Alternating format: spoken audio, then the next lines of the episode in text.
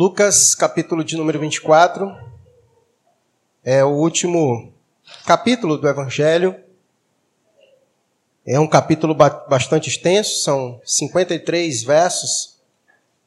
Não pretendo, obviamente, expor ele por completo, mas eu quero trabalhar com os irmãos hoje a ideia central do texto e a gente meditar em algumas coisas que faz parte da essência, do núcleo desse texto de Lucas, capítulo de número 24. Quero, nesse momento, orar mais uma vez. A gente sempre faz isso porque nós entendemos a importância desse momento. A Bíblia diz que o maligno, ele muitas vezes é como um pássaro que vai ali tentar retirar a semente que é plantada em nossos corações. E às vezes, em momentos como esse, os nossos pensamentos se pegam vagando para tão distante. E muitas vezes nós somos impedidos e roubados de refletir e de meditar naquilo que Deus deseja falar aos nossos corações. Por isso eu quero orar mais uma vez e pedir ao Senhor que assim fale aos nossos corações você esteja concentrado nesse momento, aquilo que você propôs a fazer, sair de sua casa, ouvir a palavra de Deus nesse dia. São tantas vozes no mundo inteiro. E nessa noite você possa ouvir a voz do Senhor, falar de forma íntima e particular ao teu coração. Vamos orar.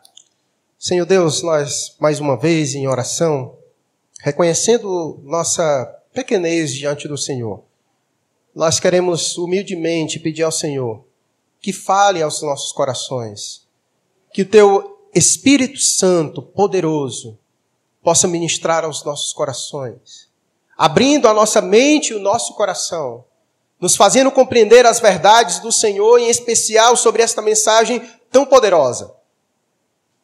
Retira, Deus, assim como o Senhor removeu a pedra de dentro para fora, que o Senhor remova qualquer pedra de incredulidade em nosso coração.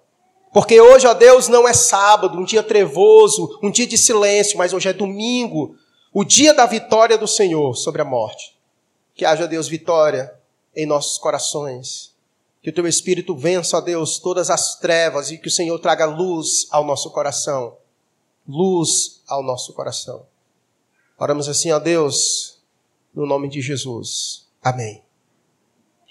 Meus queridos irmãos, o mundo após a queda do homem, descrita em Gênesis capítulo número 3, tornou-se por natureza um lugar trevoso, difícil e angustiante de se viver.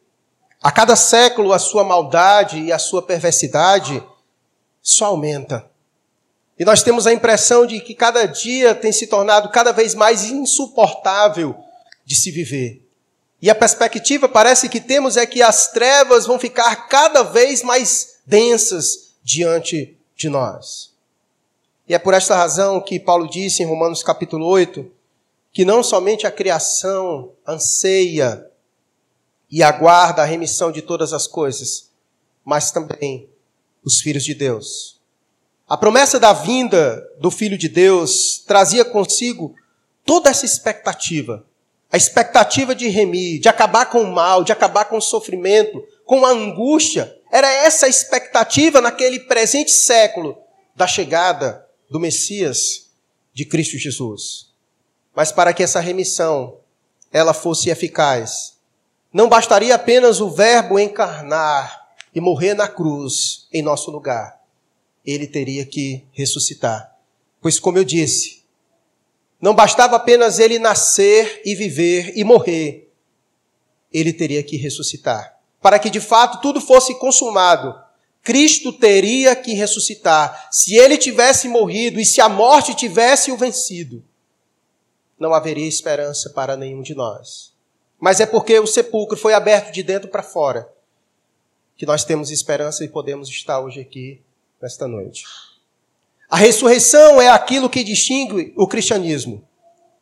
As palavras do grande teólogo John Stott, ele disse: o cristianismo é, em sua essência, a religião da ressurreição. O conceito de ressurreição constitui o cerne da nossa crença. Remover esse conceito é destruir o próprio cristianismo. A mensagem do Evangelho baseia-se na morte de Cristo e em sua ressurreição. É aquilo que Paulo falou em 1 Coríntios capítulo 15. Se Cristo não ressuscitou, é em vão a nossa fé. Nós não temos esperança alguma. Os apóstolos foram enviados como testemunhas, mas testemunhas da ressurreição de Cristo Jesus. E por isso que a ênfase inteira do livro do Atos dos Apóstolos é sobre a ressurreição de Cristo Jesus. Portanto, essa também é a mensagem proclamada pela igreja. Nós adoramos e servimos não a um Cristo morto, mas ressurreto, vivo. A ressurreição de Cristo declara que ele é de fato o Filho de Deus, conforme ele mesmo afirmou. Prova que o seu sacrifício pelo pecado foi aceito e que a obra da salvação foi completada. A ressurreição de Cristo também testifica que ele é o grande juiz e que um dia virá e julgará o mundo com justiça. Não é de surpreender, portanto, que Satanás tenha atacado de todas as maneiras a verdade da ressurreição. Nós bem sabemos que uma data como essa, infelizmente, ela divide o seu espaço com muitas outras coisas. Essa história nada tem a ver com o coelho, mas ela tem a ver com o cordeiro. Porque João Batista diz: Eis o cordeiro de Deus que tira o pecado do mundo. E assim Satanás tem feito ao longo de todas as eras tentando de alguma maneira atacar a verdade da ressurreição de Cristo. A primeira mentira inventada por Satanás foi confundir o mundo com a ideia de que os discípulos entraram no túmulo e roubaram o corpo de Cristo Jesus. Inclusive, essa história percorreu por toda aquela região, inclusive até os dias de hoje. Os judeus não acreditam que Jesus Cristo ressuscitou de fato. A segunda mentira é a ideia de que, na verdade, Jesus não morreu na cruz, mas ele apenas desmaiou e recobrou a consciência ao ser colocado no túmulo, onde a temperatura era mais baixa. Desde então, inúmeras outras mentiras têm surgido na mesma tentativa de negar a veracidade deste fato, não somente histórico, a ressurreição de Cristo não somente é um fato histórico, comprovado por historiadores, inclusive, que nem eram cristãos, como Tácito, historiador romano do primeiro século. A ressurreição de Cristo não somente é comprovada de forma histórica, mas forencial, teológica, real, presencial e escatológica. O fato é, Cristo morreu, ressuscitou, vivo está e logo voltará. Amém? Amém. É isso. Para nós não há nenhum espanto no fato do mundo descrer da ressurreição de Cristo. Mas o ponto central que eu quero meditar com os irmãos nesta noite é a incredulidade no coração dos seus próprios discípulos. O capítulo 24 de Lucas, ele retrata exatamente isso. Cristo ressuscitou, mas o capítulo inteiro é também travado uma batalha em que os discípulos de Jesus ainda estavam imergidos em escuridão.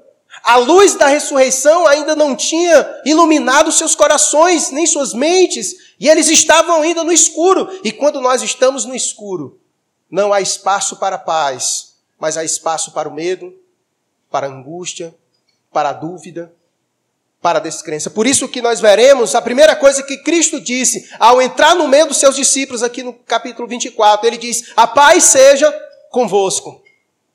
Porque os discípulos estavam todos apavorados, com medo. Porque quando se está no escuro, nosso coração e a nossa mente, ela fica assim, com medo, assombrada, amedrontada. O clima aqui é de tristeza, medo e angústia. Cristo ressuscitou, mas seus discípulos foram tardios em crer. E a sua descrença residia no fato de que eles acreditavam naquele momento de que talvez Jesus não venceria a morte. O clima então é de tristeza, medo e angústia. O silêncio do sábado ainda apavorava os seus discípulos. Cristo fora crucificado na sexta-feira. E no sábado, o silêncio, ainda digerindo tudo aquilo que aconteceu, o silêncio do sábado pairava de forma cruel no coração dos discípulos, na mente e no coração deles. O silêncio do sábado ainda atormentava os seus discípulos. Mas o capítulo 24, ele começa dizendo no versículo 1: Mas no primeiro dia da semana, que dia é esse? É o domingo. O silêncio do sábado ainda atormentava os seus discípulos, mas era já domingo. O dia de se alegrar.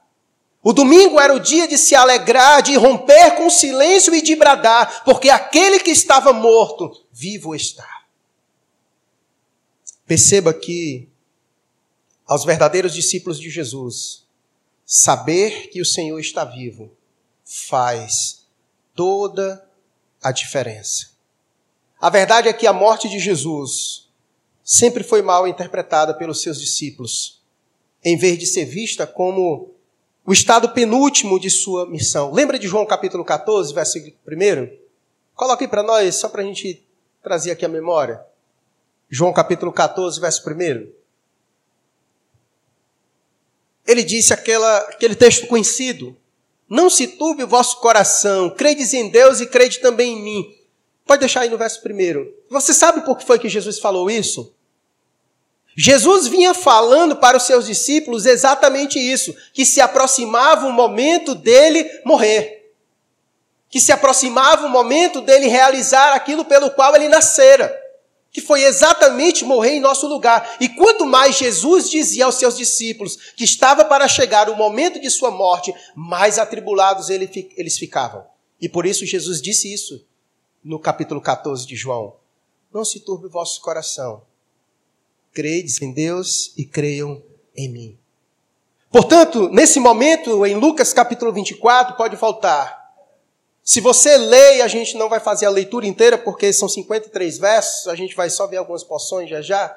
Mas eu vou mostrar para você que o clima inteiro de todos os discípulos era esse de incredulidade, de medo, de angústia. Porque aquilo, pelos qual ele, aquilo pelo qual eles já vinham com medo, anteriormente, agora se consumou. Cristo morreu. Então isso tomou o coração deles de uma forma muito grande. E eles não se lembraram daquilo que Jesus falou. Crede em Deus, crede também em mim. A chave então para sair do medo e da angústia é crer. Crer na palavra de Deus que prometeu que Cristo de fato morreria, mas que ao terceiro dia ele ressuscitaria.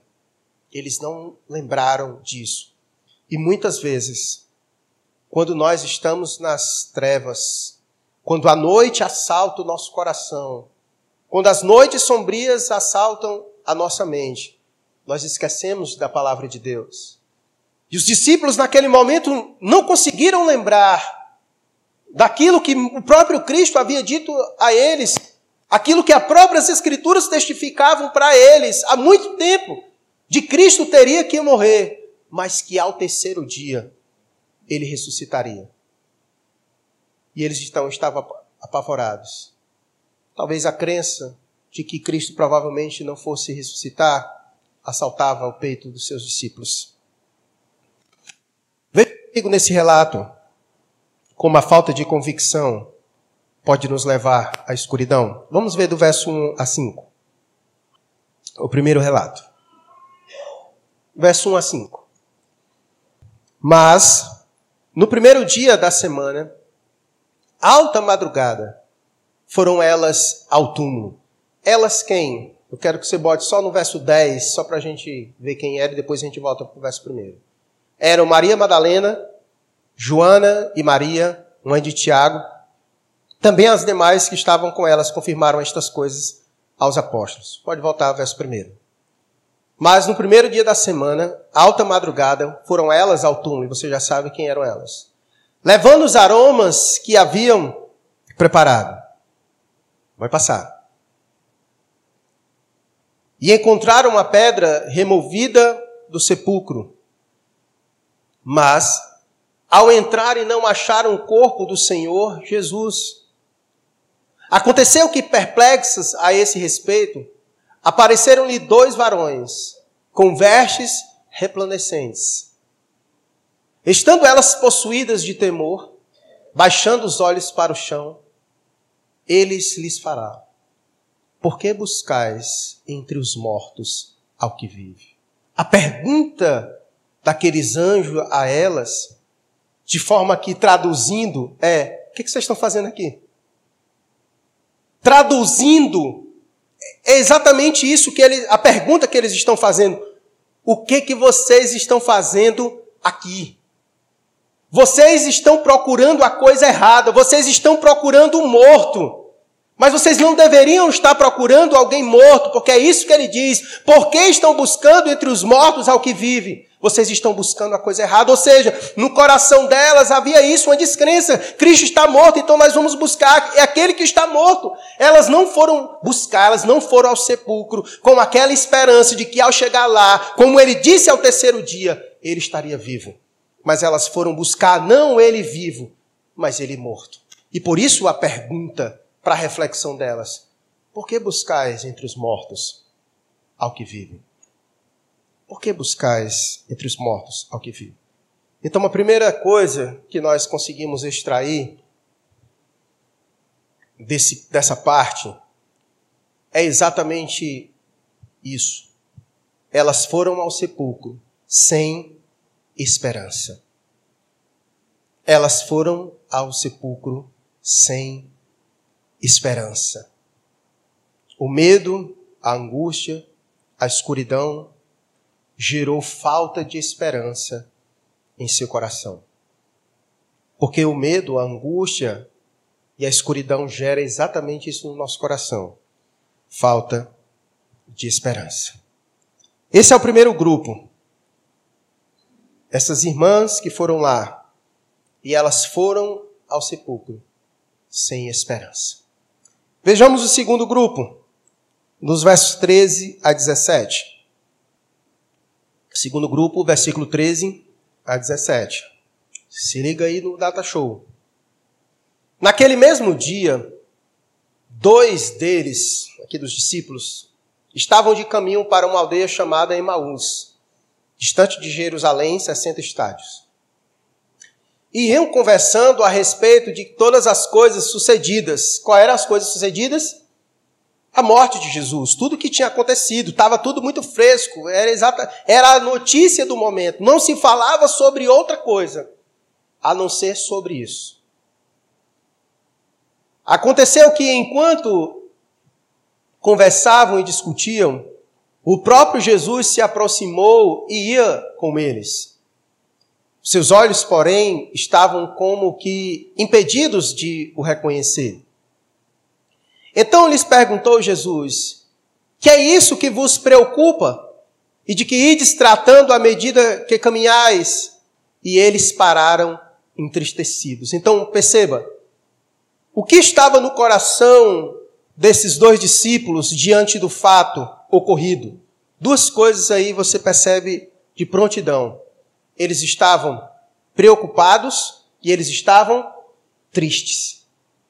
Eu já disse que o dia de domingo não é um dia trevoso, o dia de domingo deve ser um dia de se alegrar, porque o dia de domingo é o dia que Cristo ressuscitou. É por isso que a igreja no mundo inteiro, ela se reúne de forma expressiva em qual dia? No domingo. Exatamente no domingo, porque domingo é dia de se alegrar na presença do Senhor. Mas eles estavam preocupados, eles estavam tristes. O domingo não era um dia para estar assim, porque Cristo havia dito que ao terceiro dia ele ressuscitaria. O que deveria de fato estar no coração dos seus discípulos não era falta de esperança, não era preocupação e nem tristeza, mas era aquela expectativa maravilhosa de que Cristo ressuscitaria e de que eles iriam contemplar o Cristo ressurreto. Mas a escuridão tomou conta do coração deles. As más notícias trouxeram tristeza. As más notícias trouxeram falta de esperança, preocupação em seus corações. De certa forma, eles estavam frustrados. Veja o versículo 24 e veja como eles estavam frustrados. Isso ainda no, no, no diálogo deles, esses dois, com Cristo, que ainda não sabia que era Cristo. De fato, alguns dos nossos foram ao sepulcro e verificaram a exatidão do que disseram as mulheres, mas não ouviram. Continua. Então lhes disse Jesus: honestos e tardos de coração para crer em tudo o que os profetas disseram. Então você perceba, eles já tinham ouvido algumas coisas, eles já tinham ouvido o relato de, de que as pessoas viram Jesus no sepulcro, mas mesmo assim, eles ainda continuavam com descrença em seu coração. Porque a noite sombria havia entrado em suas mentes e em seus corações, de maneira que eles estavam assim, tardios de coração, para crer naquilo que estava para acontecer, na ressurreição de Cristo Jesus. Esses homens estavam frustrados. Olha o que diz o verso 21. Ora, nós esperávamos que fosse ele quem havia de redimir a Israel. Perceba como eles estão falando num tom de já sem esperança. Mas depois de tudo isso, e já é o terceiro dia desde que tais coisas sucederam, ou seja, a gente estava esperando que ele resolvesse todas as coisas, porque ele era aquele que iria de redimir Israel, redimir todas as coisas, mas já é o terceiro dia e nada. Eles estavam frustrados. Eles estavam tristes, frustrados, descrentes do terceiro dia, do domingo, daquilo que Cristo e as próprias Escrituras testificou de que iria acontecer, o que estava para acontecer. Vejamos o terceiro grupo, verso 36 a 43. Falavam ainda estas coisas quando Jesus apareceu no meio deles, aqui dos discípulos. Eles disse: Paz seja convosco. Jesus não poderia dar uma saudação melhor para eles, porque, como eu acabei de dizer, o cenário do coração e da mente dos discípulos era medo, tristeza, falta de esperança, descrença. Então Jesus não poderia dar uma saudação melhor aos seus discípulos. Para quem está atormentado, atribulado, angustiado, paz seja convosco. Continua. Eles, porém, surpresos e atemorizados, acreditavam estar vendo um espírito. Continua. Mas ele lhes disse: Por que estáis perturbados? E por que sobem dúvidas ao vosso coração? Vede as minhas mãos e os meus pés, que sou eu mesmo. A papai me verificai, porque o espírito não tem carne nem ossos, como vedes que eu tenho. Dizendo isto, mostrou-lhe as mãos e os pés. E por não acreditarem eles ainda, já depois de tantas confirmações, por causa da alegria e estando admirado, Jesus lhe disse: Tendes aqui alguma coisa que comer? Então lhe apresentaram um pedaço de peixe assado e favos de mel. E ele comeu na presença deles. Então você perceba o terceiro grupo. Era um grupo que estava surpreso ao ter visto Cristo. Parece que não esperavam vê-lo. Eles estavam atemorizados eles estavam, inclusive, até vendo coisas, achando que estava vendo um fantasma. Eles estavam perturbados, de maneira que Cristo disse: Por que está perturbado o vosso coração? Aquilo que ele disse em João capítulo 14: Não se turbe o vosso coração. Por que, que o vosso coração está tão perturbado? Por que, que vocês estão tão duvidosos? Ele disse. E por que estão tão descrentes quanto a estarem me vendo? Por acaso eu não iria ressuscitar? Por acaso havia dúvida no coração de vocês de que eu ressuscitaria ao terceiro dia? Então perceba o coração deles. O contexto do capítulo 24.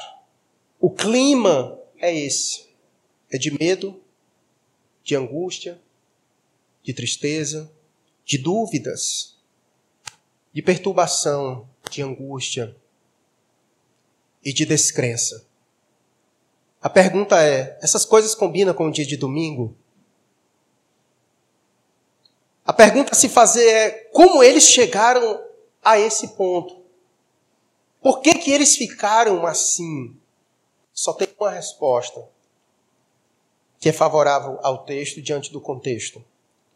Eles olharam tanto para as circunstâncias que as suas mentes e os seus corações foram tomados pelas densas trevas. Como os dois discípulos disseram no caminho de Emaús. A gente estava aguardando o Senhor, ele queria redimir Israel, mas já é o terceiro dia e nada. Eles olharam tanto para as circunstâncias que eles esqueceram daquilo que Cristo havia dito. Eles esqueceram daquilo que as Escrituras testificavam desde sempre, que os profetas haviam dito, de toda a verdade que Deus expressa a eles. Eles esqueceram. E quando eles esqueceram das promessas de Deus, quando eles esqueceram de quem Cristo era, eles foram tomados pelo medo, por toda a angústia que muitas vezes as circunstâncias podem promover em nosso coração. Porque para eles, se Cristo morreu, então para eles não havia mais esperança. Porque se o Mestre havia padecido todas aquelas coisas, imagina eles, os discípulos. E é por isso que quando Jesus chega até eles, que diz, Pai seja convosco, eles estavam trancafiados dentro de casa. Eles estavam atemorizados, escondidos, com medo. Com medo. Só tem uma resposta para todas essas circunstâncias dos discípulos. Eles olharam tanto para as circunstâncias que as suas mentes e os seus corações foram tomados pelas densas trevas. Esse é o perigo de nós cairmos na mesma armadilha. O dia era um domingo como esse, como o dia de hoje aqui, onde nós estamos. Era um dia para se trazer luz na mente e no coração, e não as trevas. E a pergunta que eu quero fazer para você nesta noite é: como está a sua mente e o seu coração no dia de hoje? no dia de domingo, no dia que rememoramos a ressurreição de Cristo. As densas trevas à nossa volta têm ofuscado de sua mente a relevância deste fato. Você entrou hoje aqui sem esperança com a vida, com o mundo. Anda preocupado e triste. Estás atemorizado. Está perturbado está duvidoso, está descrente, olhando para as circunstâncias, seja bem sincero, quem de nós não ficaria se nós olharmos para as circunstâncias? Olhe a nossa volta. Olhe o que nós temos vivido no mundo inteiro. Se você olhar para as densas trevas do mundo, teu coração vai ser inundado de desesperança, de medo, de angústia, você vai ficar perturbado. Você vai ficar duvidando de Deus e das promessas de Deus. Você vai cair na armadilha da descrença. Talvez você entrou hoje aqui assim. Nesse dia, no dia de domingo, Deus só usou um caminho para tratar a mente e o coração dos discípulos. Ele trouxe-lhes luz por meio da palavra. Vejamos como foi que Deus curou essa escuridão no coração dos discípulos no dia de domingo. Eu espero que Deus cure e traga luz em seu coração nesta noite. Veja o verso 6 e 8 comigo. O primeiro grupo. O primeiro grupo daquelas mulheres. Diz assim a palavra. Quando elas chegaram lá, aquelas mulheres, os dois varões disseram: Ele não está aqui, mas ressuscitou. Lembrai-vos de como ele, Cristo, vos preveniu, estando ainda na Galiléia. Pode passar. quando disse: Importa que o filho do homem seja entregue nas mãos de pecadores, e seja crucificado e ressuscite no terceiro dia. Então se lembraram das suas palavras. Elas foram lá porque elas tinham esquecido das suas palavras. E nesse momento, os varões estavam lembrando elas da palavra dele, de que ele ressuscitaria ao terceiro dia.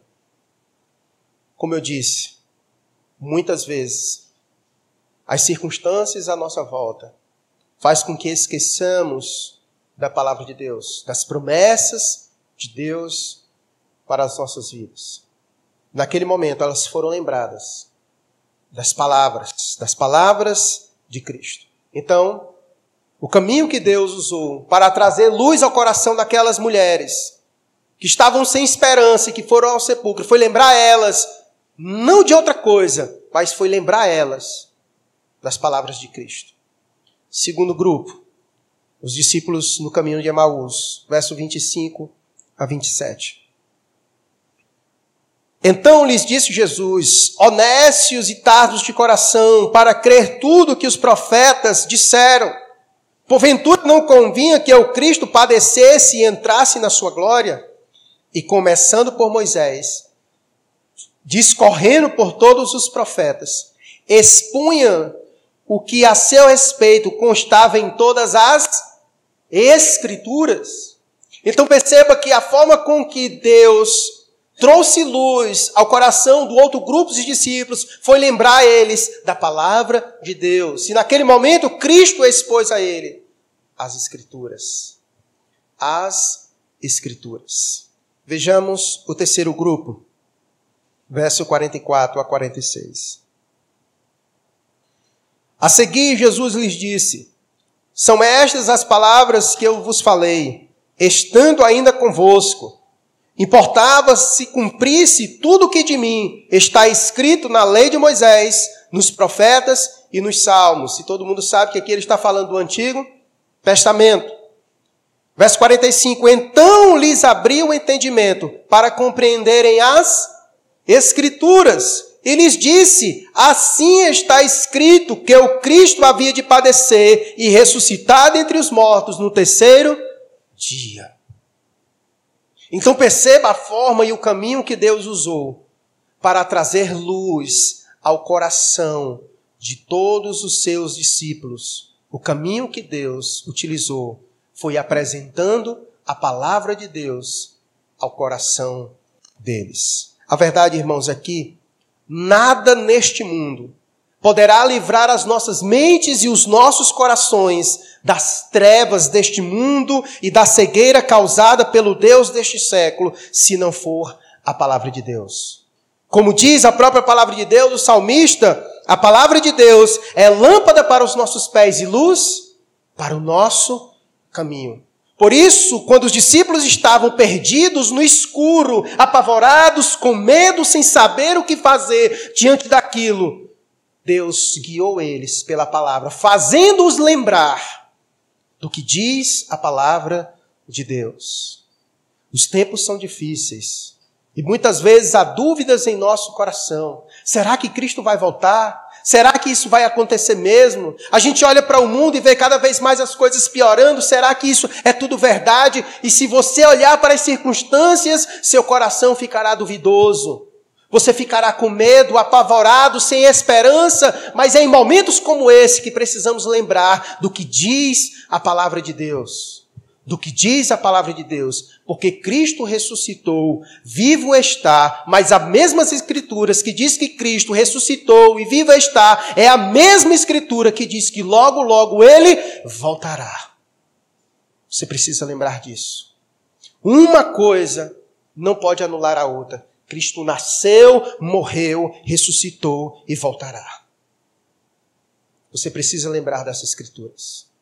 Nesse dia, lembre-se do que diz a palavra de Deus. Que ela seja lâmpada para os teus pés, luz para o teu caminho, guiando você por meio da escuridão, diante das dúvidas, das descrenças, da incredulidade, do medo, da angústia Lembre-se das palavras de Jesus. Não se turbe o vosso coração. Crede em Deus e também em mim. Nas palavras de Deus. Creia na palavra de Deus. Duas implicações a palavra de Deus nos traz sobre o fato da ressurreição de Cristo. Poderia falar sobre várias, mas o tempo não nos permite. Quero falar sobre a primeira, a viva esperança. A ressurreição de Cristo nos presenteia com uma viva esperança. A nossa esperança não é simplesmente um jargão que se diz sem conteúdo, sem fundamento. Tipo, tem a esperança. Mas a nossa esperança, ela é uma esperança viva. De maneira que podemos nos agarrar a ela, de maneira que ela é capaz de nos remover de um lugar e nos transportar para outro. A ressurreição de Cristo nos dá uma viva esperança. E é exatamente isso que diz a palavra de Deus em 1 Pedro, capítulo 1, versículo 3. Se eu não coloquei errado aqui, bota aí para mim por gentileza. 1 Pedro 1, 3. Exatamente. Bendito Deus e Pai de nosso Senhor Jesus Cristo, que segundo a sua muita misericórdia nos regenerou para uma viva esperança, mediante o quê? A ressurreição de Jesus Cristo dentre os mortos. A ressurreição de Cristo dentre os mortos é quem nos proporciona essa viva esperança. Se temos uma viva esperança, é porque ela nos foi dada mediante a ressurreição de Cristo Jesus. A nossa esperança, ela está ligada, intrinsecamente ligada à ressurreição de Cristo e à sua vida ressurreta. Não é qualquer esperança, é uma esperança que contém e concede vida aqui, mas não somente aqui. É uma esperança que, semelhante a um botão de flor, abre-se para a plenitude da vida gloriosa futura. A esperança da qual nós somos participantes é a esperança de uma herança, de um reino, de uma cidade, de uma glória. A ressurreição de Cristo proporciona tudo isso para nós. A ressurreição do Filho de Deus é para nós o penhor e a garantia dessa bendita esperança. Por essa razão, o nosso lema é: Cristo em nós, a esperança da glória. Nosso lema é exatamente esse: Cristo em nós, a esperança da glória. É porque Ele vive que nós podemos crer.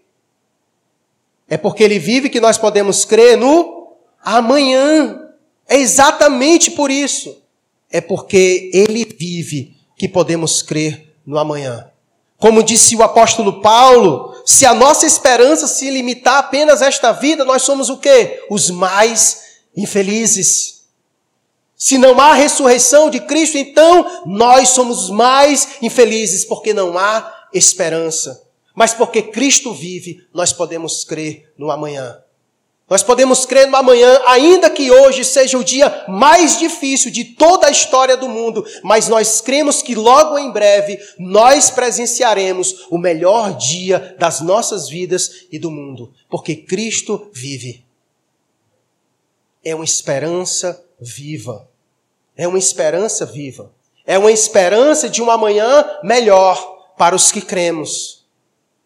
Para os que creem, é uma esperança melhor. A ressurreição de Cristo aponta para algo maior do que o aqui. Sua ressurreição orienta o nosso olhar, nos dá uma nova perspectiva de vida. Por isso, Paulo disse: olhai para as coisas do alto. A ressurreição de Cristo nos dá uma nova perspectiva, nos faz tirar os nossos olhos das circunstâncias e aguardar a vinda daquele que ressuscitou e vive está. A segunda implicação para nós, a primeira é desta viva esperança que nós temos. A segunda, que ela se torna óbvia diante da ressurreição de Cristo, é que a morte foi vencida. a morte foi vencida. A ressurreição de Cristo declara em alto e bom som: a morte não é o fim e ela foi vencida. A morte sempre foi o maior e mais temido dos nossos, dos nossos inimigos. Porque por onde ela passa, ela deixa seu rastro. É só olhar para a história da humanidade. Nossas vidas foram marcadas por ela. Nos últimos anos, ela causou um espanto no mundo inteiro. O pavor dela cresceu assustadoramente com esse quadro epidêmico gerado pela Covid-19. Quantos de nós não ficaram enfermos na nossa mente com medo da morte? Porque a morte ela gera pavor. Ela nos assusta. E nesses últimos tempos ela causou pavor de forma assustadora em todos nós. E a mensagem da ressurreição, ela é poderosa exatamente porque por causa disso. Porque a mensagem da ressurreição é Cristo triunfando sobre a morte. Coloque aí para nós o trecho de 1 Coríntios, capítulo 15, versículos 54 a 57. Olha o que diz as Escrituras, o apóstolo Paulo falando sobre a ressurreição de Cristo. Esse é um dos capítulos maiores na Bíblia que fala sobre ressurreição. Olha o que ele disse. E quando este corpo corruptível se revestir de incorruptibilidade, e o que é mortal se revestir de mortalidade, então se cumprirá a palavra que está escrita: tragada foi a morte pela vitória. Continua. Onde está, a morte, a tua vitória? Onde está, a morte, o teu aguilhão? Pode passar. O aguilhão da morte é o pecado e a força do pecado é a lei. Verso 57. Mas graças a Deus que nos dá a vitória por intermédio de nosso Senhor Jesus Cristo. Cristo foi esse que venceu a morte. Por isso nós podemos dar graças a Deus quando nós falamos assim, que somos mais do que vencedores, é exatamente por isso, porque Cristo nos dá a vitória. Ele venceu a morte. E como ele venceu a morte, foi o primeiro a ressuscitar, nós o acompanharemos nesse processo. Por isso, meus irmãos, que diante do medo da morte, nós podemos encontrar consolo na ressurreição de Cristo. Em saber que para nós a morte não é o fim, porque ela foi vencida. E no último dia nós ressuscitaremos juntamente com Cristo novamente. E nunca mais a morte tocará em cada um de nós. Porque Cristo venceu a morte. Isso para os que creem. Isso para os que creem. A mensagem da ressurreição ela é poderosa exatamente por isso. Porque Cristo triunfa sobre a morte. Cristo venceu a morte para que a vençamos também. Assim como ele ressuscitou, nós também ressuscitaremos. Como disse João em sua primeira carta, no capítulo 3, verso 2, ele disse: Na ressurreição nós seremos semelhantes a ele.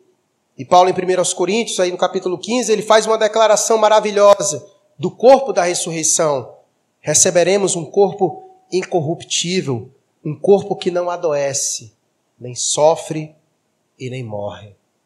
Aleluia por isso. Graças a Deus que nos dá a vitória por intermédio de Cristo Jesus. E eu quero concluir dizendo isso que a Páscoa não somente deve ser vista em uma perspectiva futura, mas ela pode e deve ser vivida já aqui e agora.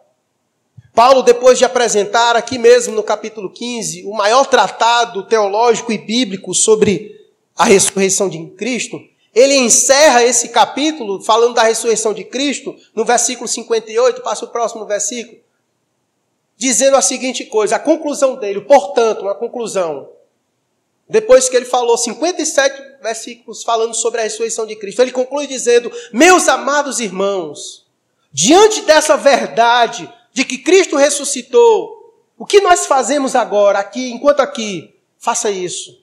Sede firmes, inabaláveis e sempre abundantes na obra do Senhor, sabendo que no Senhor o vosso trabalho não é em vão. Porque nós não servimos a um Deus morto, mas a um Deus vivo. Por isso não é em vão. Por isso, enquanto aqui agora sirva a Cristo, porque nós fomos servidos por Ele primeiro na cruz. Ele nos serviu com a sua vida. E agora Ele nos estimula, faça isso. Seja abundante na obra do Senhor, enquanto Ele não voltar para nos buscar, que a gente sirva a Ele, porque o nosso trabalho nele não é em vão. E Paulo também disse no capítulo 5, coloquei por gentileza, no verso 7 e 8, trazendo aplicação prática para a nossa vida hoje sobre a ressurreição. Ele disse: Lançai fora o velho fermento, para que sejais nova massa, como sois de fato, sem fermento. Pois também Cristo, nosso Cordeiro Pascal, foi imolado. Por isso, celebremos a festa da Páscoa, não com velho fermento, nem com o fermento da maldade e da malícia, e sim com os asmos da sinceridade e da verdade.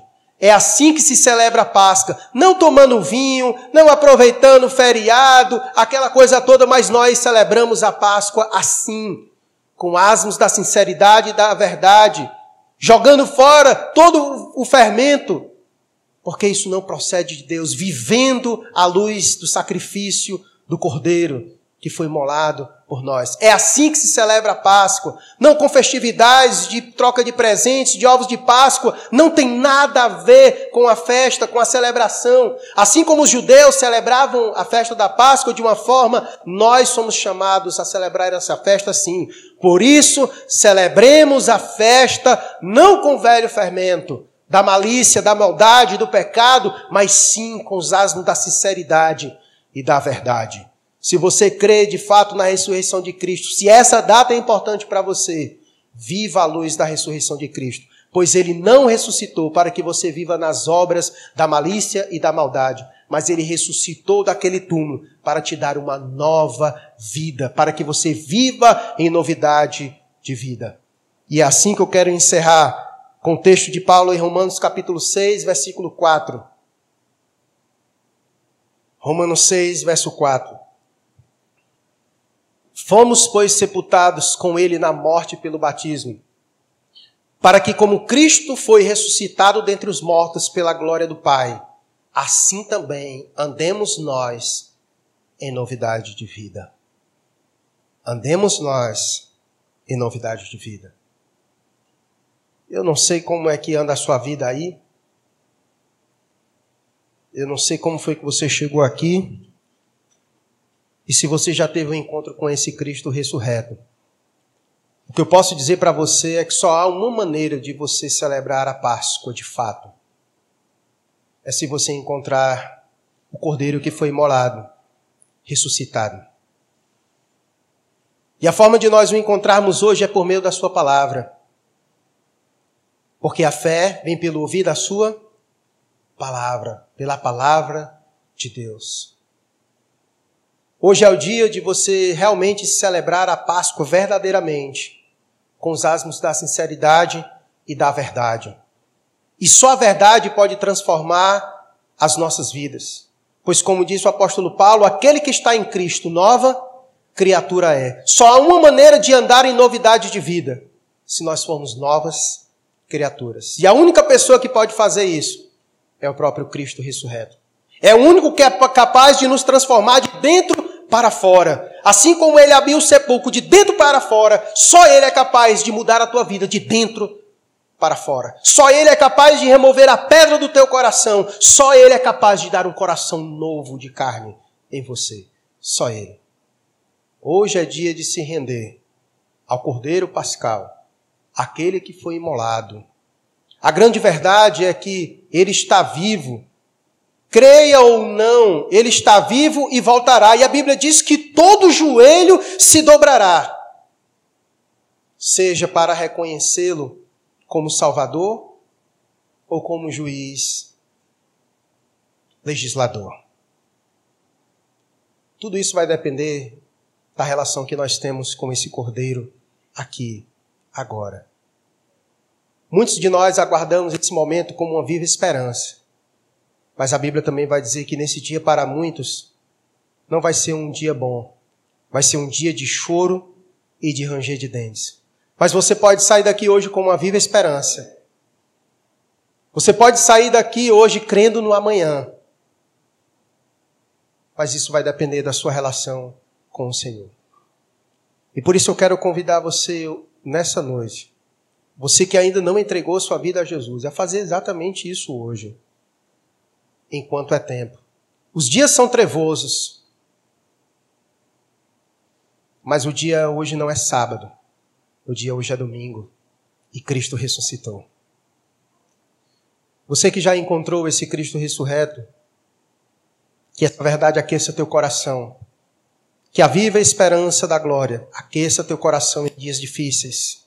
Lembre-se das promessas de Deus, lembre-se da palavra de Deus, lembre-se que ela traga luz ao teu caminho, meu irmão e minha irmã, em dias tão sombrios e tão difíceis. Se a tua alma está perturbada, angustiada, lembra daquilo que Jesus disse: não se turbe vosso coração, Crede em Deus e crê em mim. Lembre-se das palavras dele. Que essas palavras sejam luz em teu caminho, lâmpada para os teus pés. E para você que ainda não conhece de forma íntima, esse é o dia. Nós vamos orar e daremos você a oportunidade de fazer isso. Se Deus tocou ao teu coração, é o Cordeiro te chamando. Se Ele falou ao teu coração nesta noite, é Ele te chamando para esta viva esperança. Receba, ela é sua. Vamos orar. Baixe sua cabeça e fale com Deus. Darei a você esse tempo para você falar com Ele. O Cordeiro de Deus